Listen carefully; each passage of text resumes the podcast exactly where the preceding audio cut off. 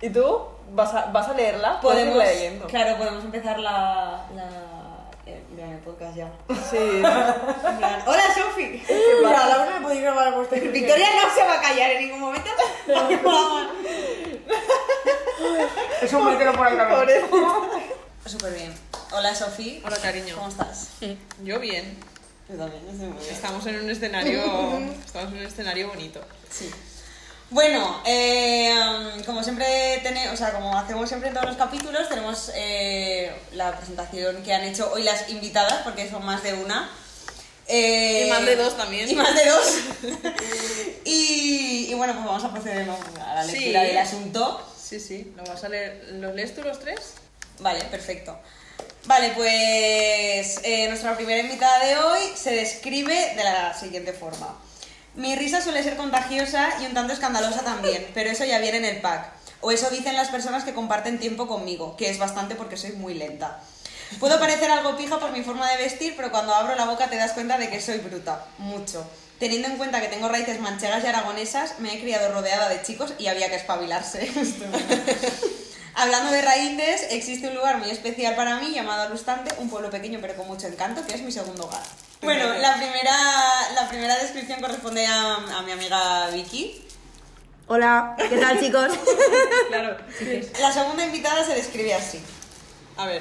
Creo que tengo 24 años, varía según el día. Hay veces que tengo 234. La, la vida se me hace bola porque soy una ansia.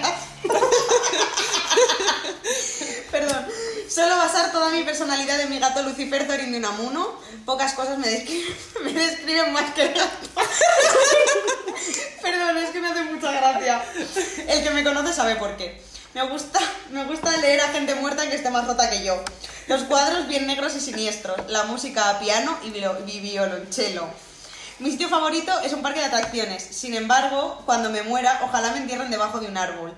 El caos y la paz forman parte de mi energía y las dos coexisten sin ningún problema. Tengo muy mala suerte casi siempre, pero me encantan los retos. Digo siempre, a ver qué dan. Hoy me han despedido y solo es martes. Flipas a ver qué me depara el... Hostia puta, qué bueno. Ay. Todo forma parte de mi divina comedia que todo el mundo dice que no tiene desperdicio. Como resumen general, podríamos acabar con Laura, bodas, bautizos y funerales, que siempre hay un roto para un descosido.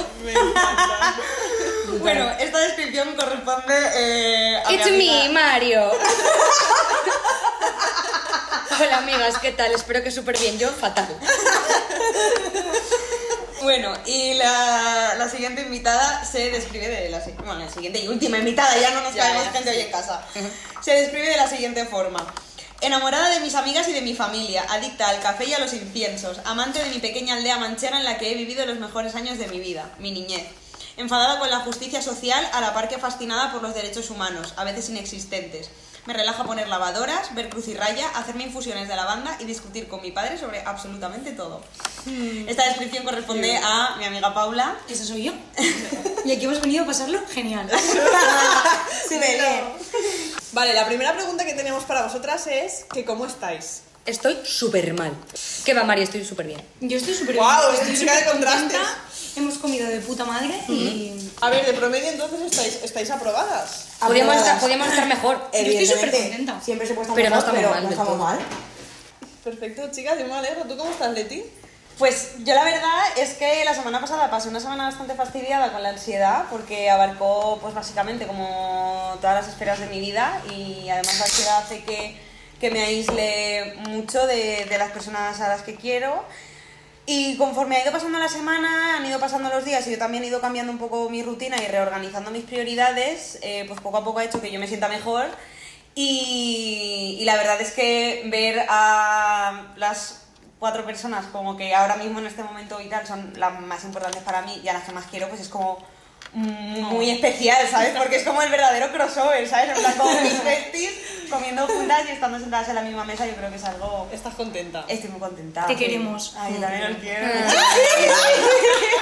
Eh, nada, solemos como hablar de, de qué hemos comido y con mi padre, por ejemplo, hablamos de su relación con la cocina y Leti ha decidido que con vosotras lo cambiemos por la relación con la comida.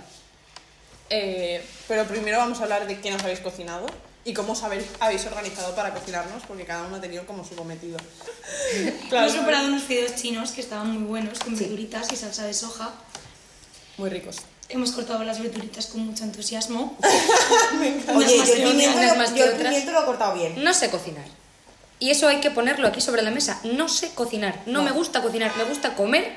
No me gusta cocinar. Y no sé pelar ni patatas, ni cebolla, Ni ni, sé cortar un calabacín.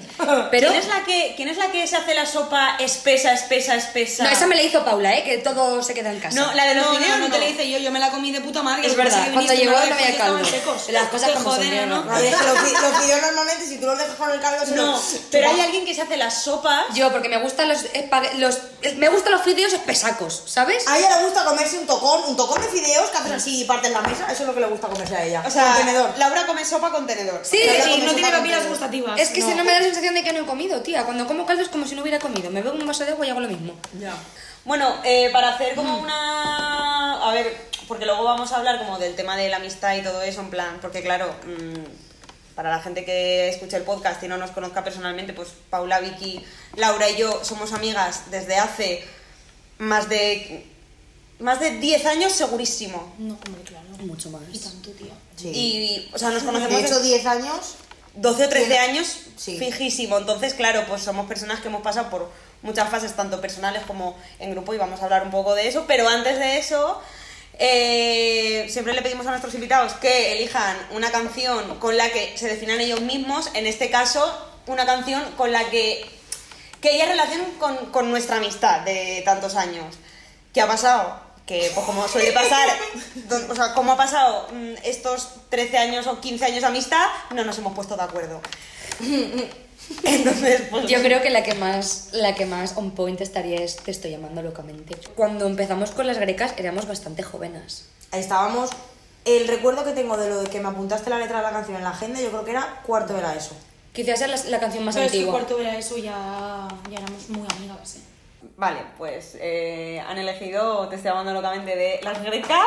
y pues nada, Mario, a tope. Adelante. Te estoy llamando locamente, pero no sé cómo te lo voy a decir. Quisiera que me comprendieras y sin darte cuenta te alejas de mí.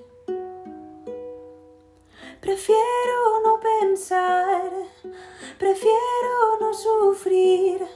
Lo que quiero es que me beses. Recuerda que deseo tenerte muy cerca, pero sin darte cuenta te alejas de mí.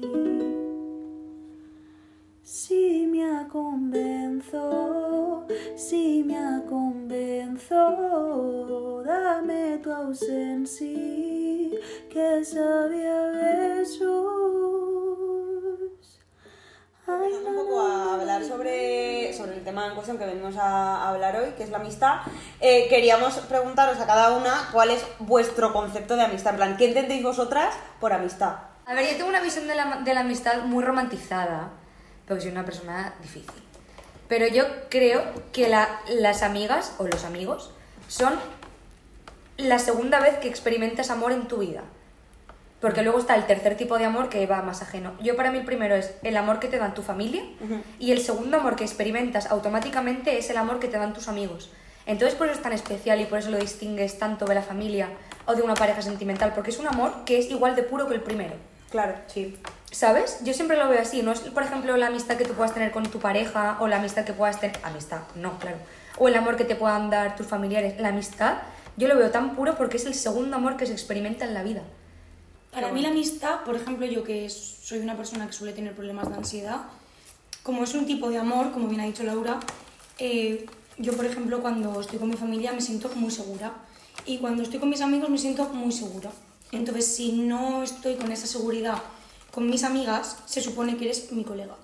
Y yo creo que esa es la diferencia entre una amistad de verdad, en la que hay un amor sincero entre las dos personas, o ser colegas. Que ser colegas también está muy bien, pero en mis temas de ansiedad, yo por ejemplo cuando me, dan, me han dado ataques de ansiedad o lo he pasado muy mal o etcétera, muchas veces me ha tranquilizado decir, bueno, pues si ahora mismo me estoy sintiendo como una mierda o me estoy sintiendo insegura o me estoy sintiendo mal en general, si ahora mismo estuviese aquí Leticia, por ejemplo, ¿cómo yo afrontaría esta situación con Leticia?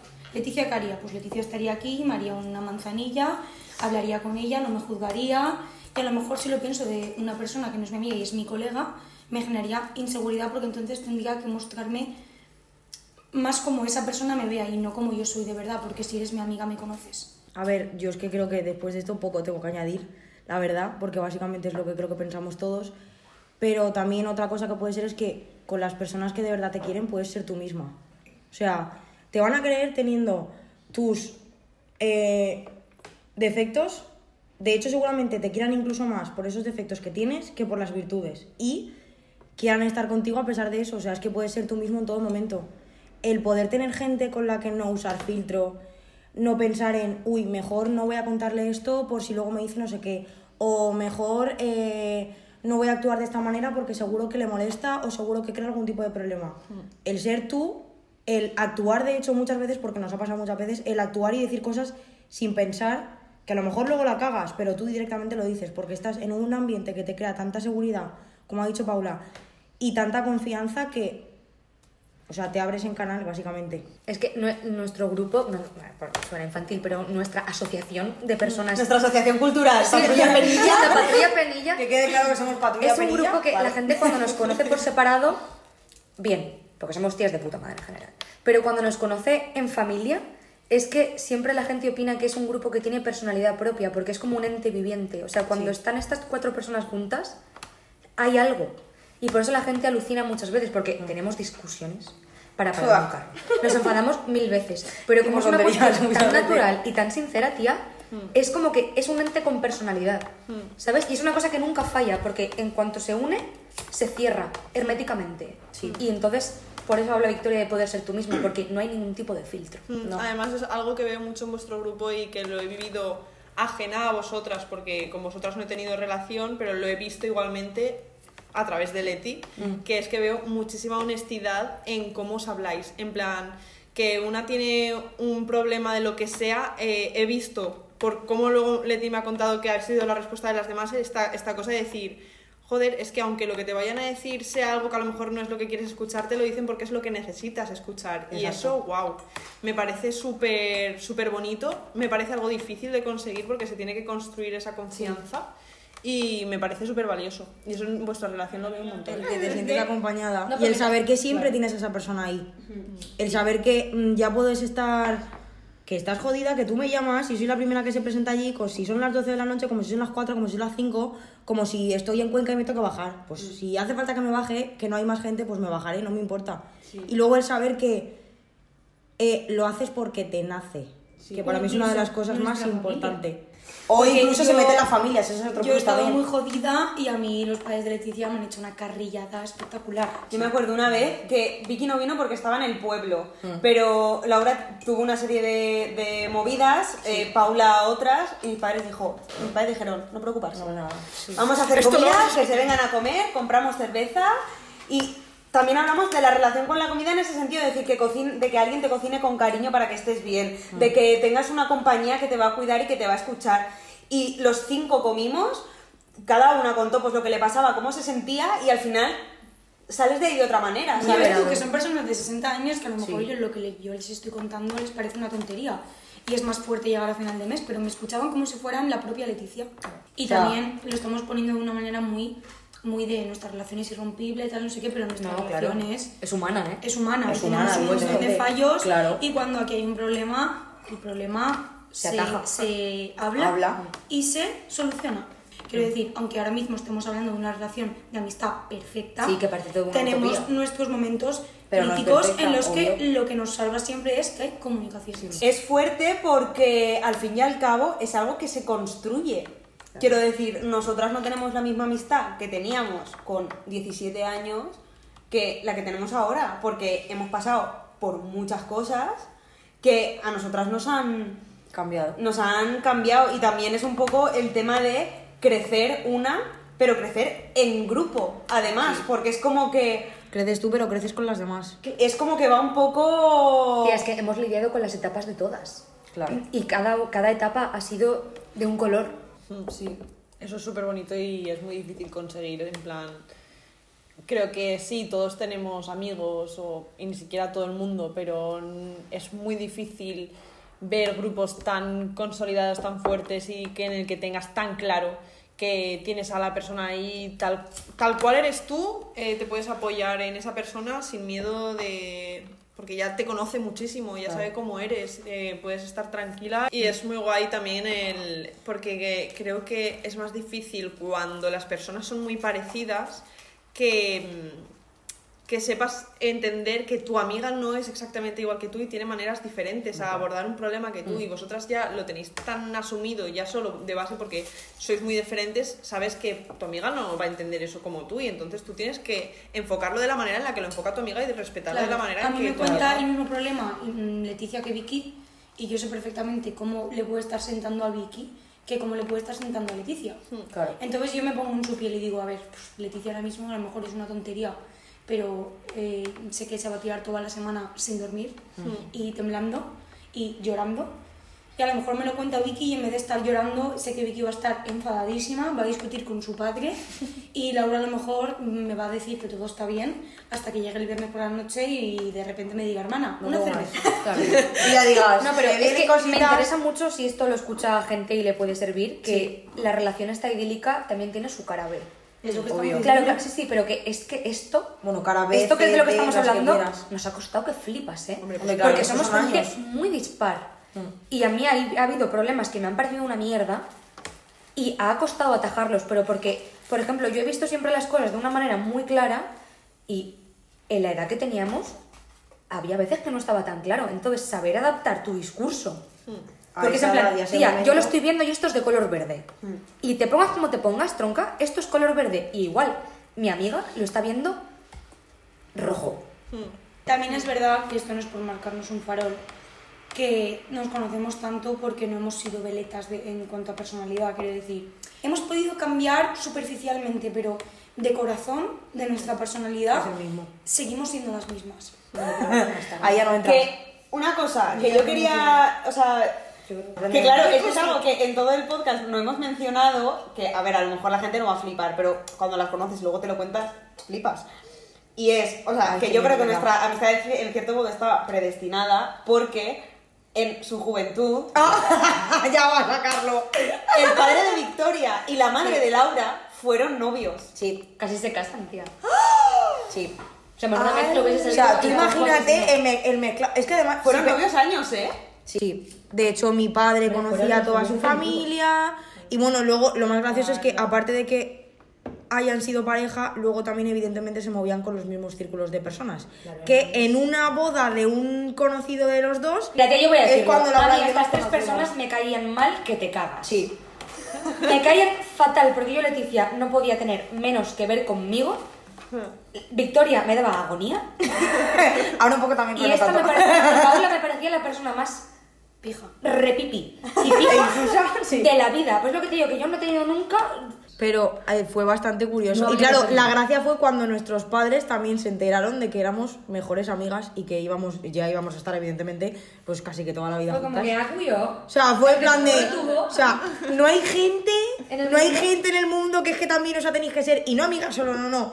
Hermanas, mejores amigas. O sea, no, no hay un stand-by ahí en medio, no. Salseo, salseo. El salseo también nos une mucho, el salseo. Bueno, un poco para. O sea, porque mm, creo que ya hemos tocado. Y como vamos a salir de charrete igualmente, pues como que nos da un poco igual cortar ahora que cortar luego, pero ya un poco como para cerrar, queríamos que vieseis como un consejo cada una.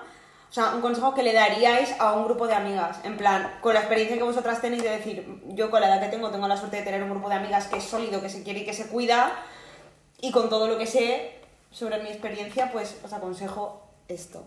o este Pues es mi consejo es, si hay algo en vuestro interior que pese a que en determinados momentos de vuestra vida veis las cosas muy difíciles, haced caso a vuestra intuición y a vuestro interior y a lo feliz que habéis sido con esa persona para decir, yo me quiero meter en esto o no me quiero meter en esto.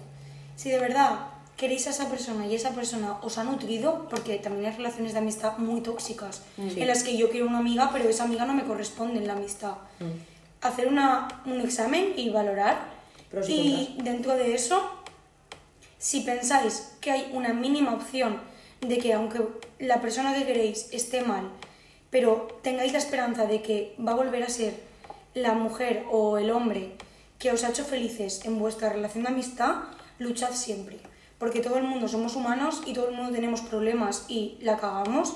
Y yo he cometido muchos errores en mis amistades que siempre me han perdonado y siempre han estado allí.